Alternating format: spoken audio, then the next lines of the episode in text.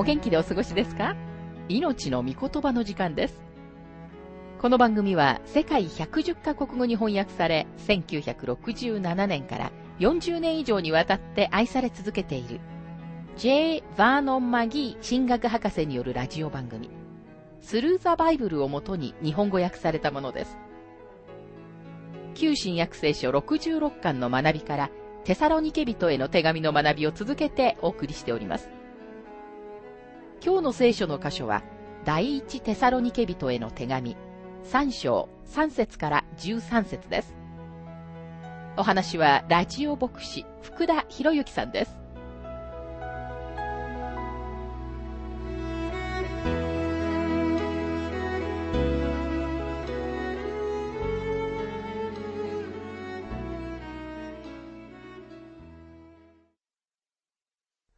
第一テサロニケ3章の学びをしていますが、3節このような苦難の中にあっても、動揺する者が一人もないようにするためでした。あなた方自身が知っている通り、私たちはこのような苦難に遭うように定められているのです。ここには私たちが受け入れるにはちょっと難しいことが書かれています。彼はこのような苦難の中にあっても動揺する者が一人もないようにと言っています。つまり、誰も心を動かされないようにと言っているのです。ここでの苦難とは圧迫、緊張を意味します。その後パウロは驚くようなことを言います。私たちはこのような苦難に遭うように定められているのですというのです。私たちは自分たちが嵐の中を通ることを知っています。嵐は一時的なものですが、避けて通ることはできません。この地上では困難があるのです。神様の御言葉にはそのことがとてもはっきりと書かれています。パウロは苦難のただ中でテサロニケ人たちが主のためにしっかりと立つことを願っています。この同じ真理を教えている他の聖書の箇所がいくつかあります。主イエスは次のように言われました。ヨハネ16章の33節私がこれらのことをあなた方に話したのは、あなた方が私にあって平安を持つためです。あなた方は世にあっては困難があります。しかし勇敢でありなさい。私はすでに世に勝ったのです。困難とは私たちすべてが出会う困難のことです。それを避けて通ることはできません。でも主ご自身が困難のただ中にあっても勇敢でありなさいと私たちに命じられたのです。もしあなたが信者であるなら、困難を免れることはありません。キリストを受け入れるということは、苦しみに対する保険証書を持つことを意味しているのではありません。実際のところその前には、何の困難もなかったとしても、神様の子供になった後には必ず困難がやってきます。主は私たちが嵐に合わないだろう、などとは決して約束されませんでした。私たちは人生のすべての嵐を通るのです。主がとても明らかにはっきりと断言されたことは、ご自分が嵐の中を一緒に行ってくださり、私たちは必ず港に着くことができるのだということです。主が乗っておられれば、どんな小舟もガリラヤ湖の底に沈むことはなく、反対側の岸にたどり着きます。ですから今、たとえ嵐の真っ只中にあったとしても、あなたは必ず反対側の岸に行く途上にあるのです。パウロは私たちが困難に遭うことについて次のように述べています。第二手も手三章の十二節確かにキリストイエスにあって経験に生きようと願う者は皆迫害を受けます。またペテロは試練について次のように述べています。第一ペテロ4章の12節から19節愛する者たち、あなた方を試みるために、あなた方の間に燃え盛る火の試練を何か思いがけないことが起こったかのように驚き怪しむことなく、むしろキリストの苦しみに預かれるのですから、喜んでいなさい。それはキリストの栄光が現れる時にも喜び踊るものとなるためです。もしキリストの名のために非難を受けるなら、あなた方は幸いです。なぜなら栄光の御霊、すなわち神の御霊があなた方の上にとどまってくださるからです。あなた方のうちの誰も人殺し、盗人、悪を行う者、みだりに他人に干渉する者として苦しみを受けることがあってはなりません。しかし、キリスト者として苦しみを受けるのなら、恥じることはありません。かえってこの名のゆえに、神を崇めなさい。なぜなら裁きが神の家から始まる時が来ているからです。裁きがまず私たちから始まるのだとしたら、神の福音に従わない人たちの終わりはどうなることでしょう。義人がかろうじて救われるのだとしたら、神を敬わない者や罪人たちは一体どうなるのでしょう。ですから神の御心に従って、なお苦しみにあっている人々は、善を行うにあたって、真実であられる創造者に自分の魂をお任せしなさい。心配しなければならないのは、空に一つの雲もなく、海にはさざ波も立たず、すべてのことがスムーズに、順調にいっている時です。困難のただ中にいる時には、あなたは自分の救いに疑問を持つかもしれません。でもこの地上で困難を経験し、人生の圧迫と緊張があなたの上にあるなら、それはあなたが神様の子供である印です。このようにして神様は私たちが神様に頼るようにと教えられるのです。第一テサロニケ3章の4節あなた方のところにいたとき、私たちは苦難に遭うようになると、前もって言っておいたのですが、それがご承知の通り、果たして事実となったのです。困難は困難と同じ言葉です。大観難時代のことを指しているのではありません。小さな困難の数々のことを指しています。私たちは皆、この地上で小さな困難に出会います。そのような困難は、私たちを神様に近づける目的のためなのです。そのような困難は、信者の生活の中に成果を促進します。第一テサロニケ3章の5節そういうわけで、私もあれ以上は我慢ができず、また誘惑者があなた方を誘惑して、私たちの労苦が無駄になるようなことがあってはいけないと思って、あなた方の信仰を知るために彼を使わしたのです。誘惑者とは他ならぬサタンのことです。2章ではパウロは、サタンが私たちを妨げましたと言いました。言い換えればパウロは、テサロニケ人たちに、サタンが私をひどい目に合わせています。そしてサタンがあなた方をひどい目に合わせているのではないかと私は心配していますと言っているのです。困難のもう一つの目的は私たちの信仰の純粋さをテストすることです。困難は信仰の純粋さを確かめるための試金石です。教会の中には本物の信者もいれば偽物も大勢います。信仰の純粋さを本当に明らかにする一つのことは神様にある信仰によって困難を耐える能力です。困難は純粋な信者を明らかにします。そしてこのことはパウロにとって喜びとなりました。第一テサロニケ3章の6節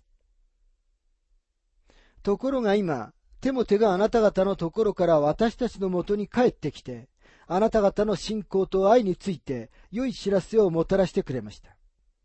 またあなた方がいつも私たちのことを親切に考えていて、私たちがあなた方に会いたいと思うように、あなた方もしきりに私たちに会いたがっていることを知らせてくれました。パウロがテモテから受け取ったものは良い報告でした。彼らは自分たちの困難を耐えていたのです。第一テサロニケ3章の7節このようなわけで、兄弟たち、私たちはあらゆる苦しみと困難のうちにも、あなた方のことでは、その信仰によって慰めを受けました。私たちはあらゆる苦しみと困難のうちにも、とありますが、パウロは自分もまた困難にあったと語ります。彼らからの良い報告は、パウロにとって大きな慰めとなりました。第一テサロニケ3章の8節あなた方が主にあって固く立っていてくれるなら、私たちは今、生きがいがあります。生きがいがありますとは、信者として私たちが人生を楽しむことです。ここには、あなた方が主にあって固く立っていてくれるならと訳されていますが、これは本当は、あなた方が主にあって固く立っていてくれるのでと訳すべきです。困難の中でさえも、あなたは信仰によって人生を楽しむことができるのです。でもいつでも簡単にそのようにできるわけではありません。ペテロは次のように書いています。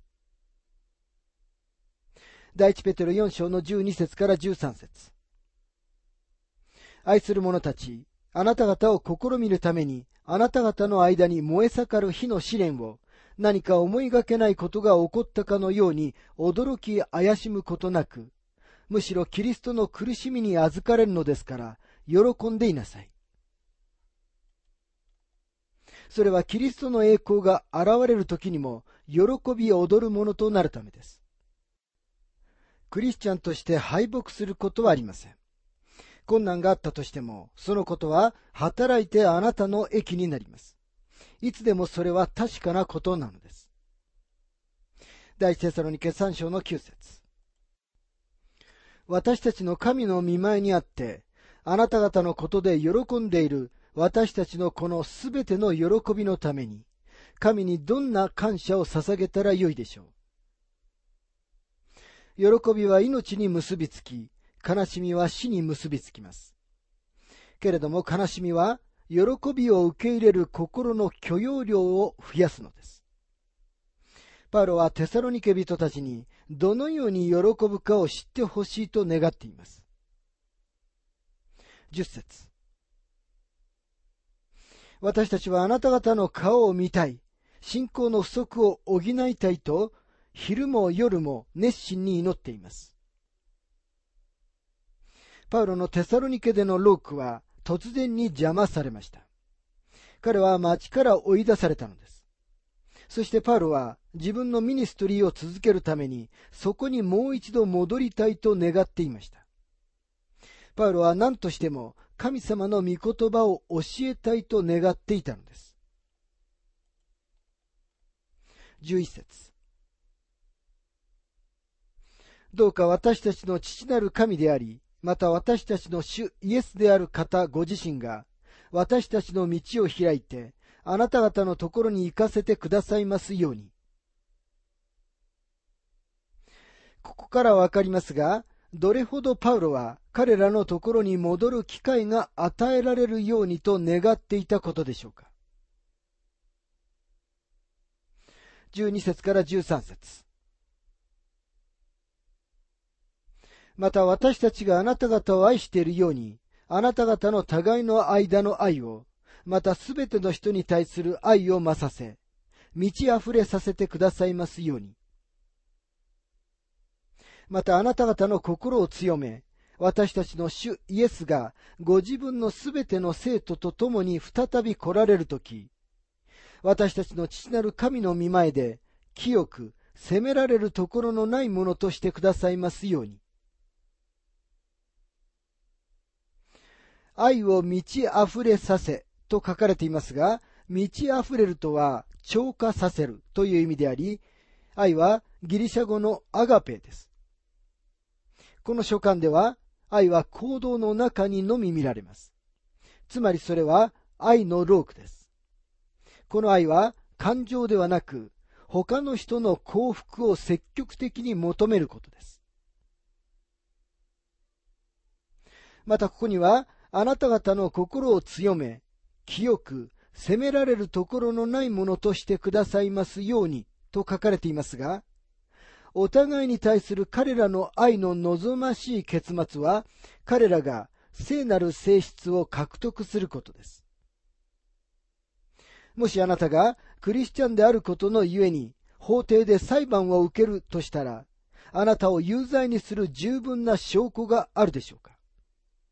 私たちはいつの日か、主の見舞いに現れ、主は私たちの働きを裁かれます。このことは、あなたを恐れさせるかもしれませんが、主は私たちの信者としての性質をも裁かれ、私たちが受ける報酬を決定されます。クリスチャンのあなたは、今日どのような人生を生きておられるでしょうか？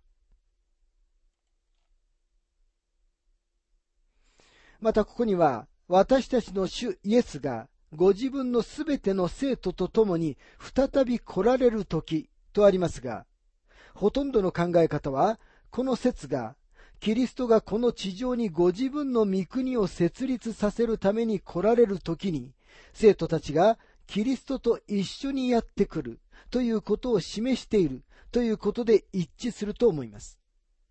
でも同時に、この説は、主がご自分の御国を設立されるために、この地上に来られる時までは、彼らに報酬をお与えになることはないということも示しているように見えます。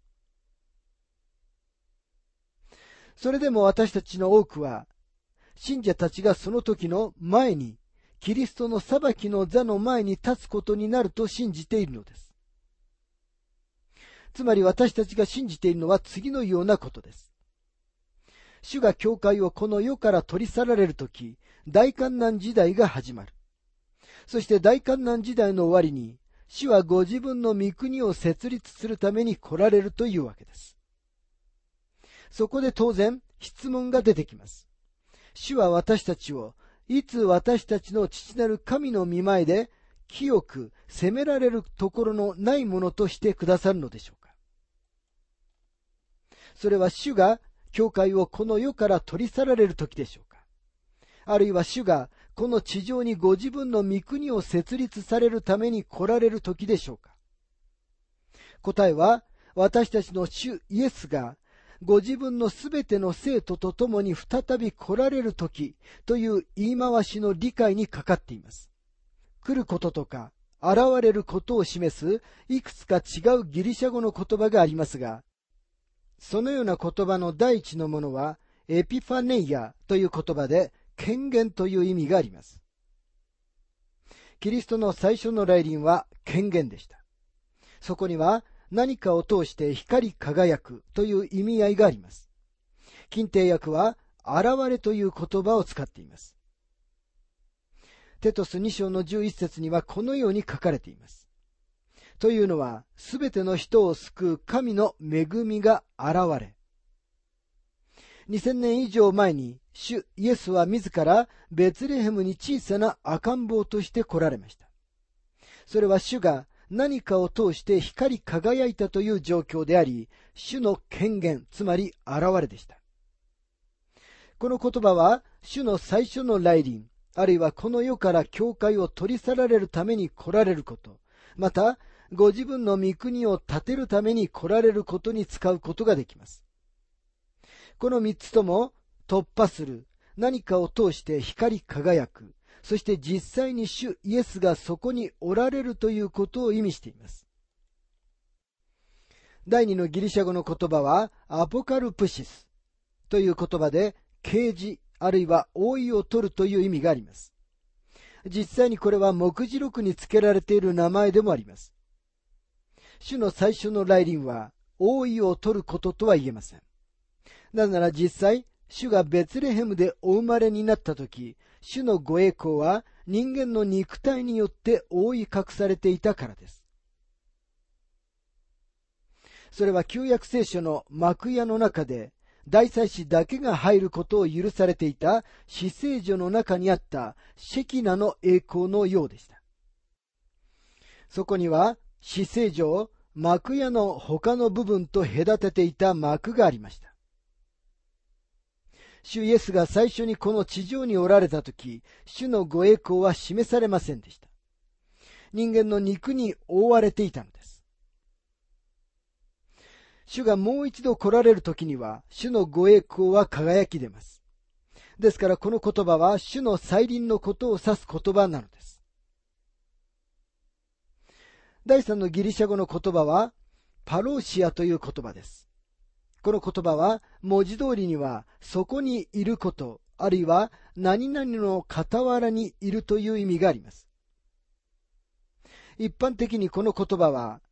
来臨、来ることと訳されますが、実際にはそこにいることという意味です。今日来ることという言葉は、それと同じように使われています。近定訳では、パローシアという言葉は、時にはそこにいることと訳され、時には来ることとも訳されています。ピリピン2章の12節には、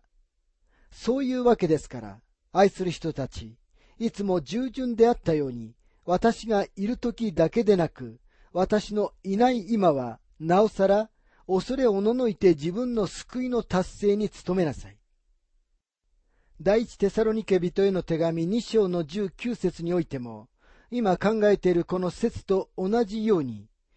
パローシアは来ることと訳されています。第一テサロニケ2章の19節。私たちの主イエスが再び来られるとき、見舞いで私たちの望み、喜び、誇りの冠となるのは誰でしょう？あなた方ではありませんか？ですから、私たちの主イエスが来られるときとは、信者たちが主イエスと共にいることになる主と空中でお会いする瞬間のことを指しているのです。主は私たちを栄光のふるさとへと連れて行ってくださいます。それは主が私たちのために準備してくださった場所です。ですから、この来られる時、パローシアは主がご自分の生徒たちと共に、ご自分の御国を設立されるために来られる時のことではなく、私たちが父なる神様の見前に立つ、その時のことを指しているのです。第一テサロニケ2章の19節にも同じことが書かれています。私たちが主イエスの見前に入っていくとき、その時に私たちは、私たちの父なる神の見前で、清く責められるところのないものにしていただくことができるのです。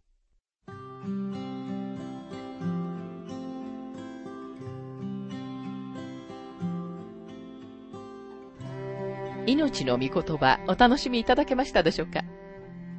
今回はテモテの報告というテーマで第一テサロニケ人への手紙3章3節から13節をお届けしました。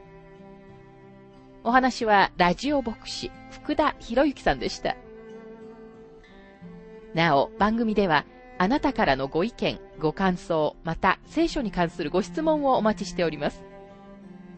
お便りの宛先は、郵便番号592-8345大阪府堺市浜寺昭和町4-462浜寺聖書協会命の御言葉の係メールアドレスは全部小文字で ttb.hbc.gmail.com です。どうぞお気軽にお便りをお寄せください。それでは次回までごきげんよう。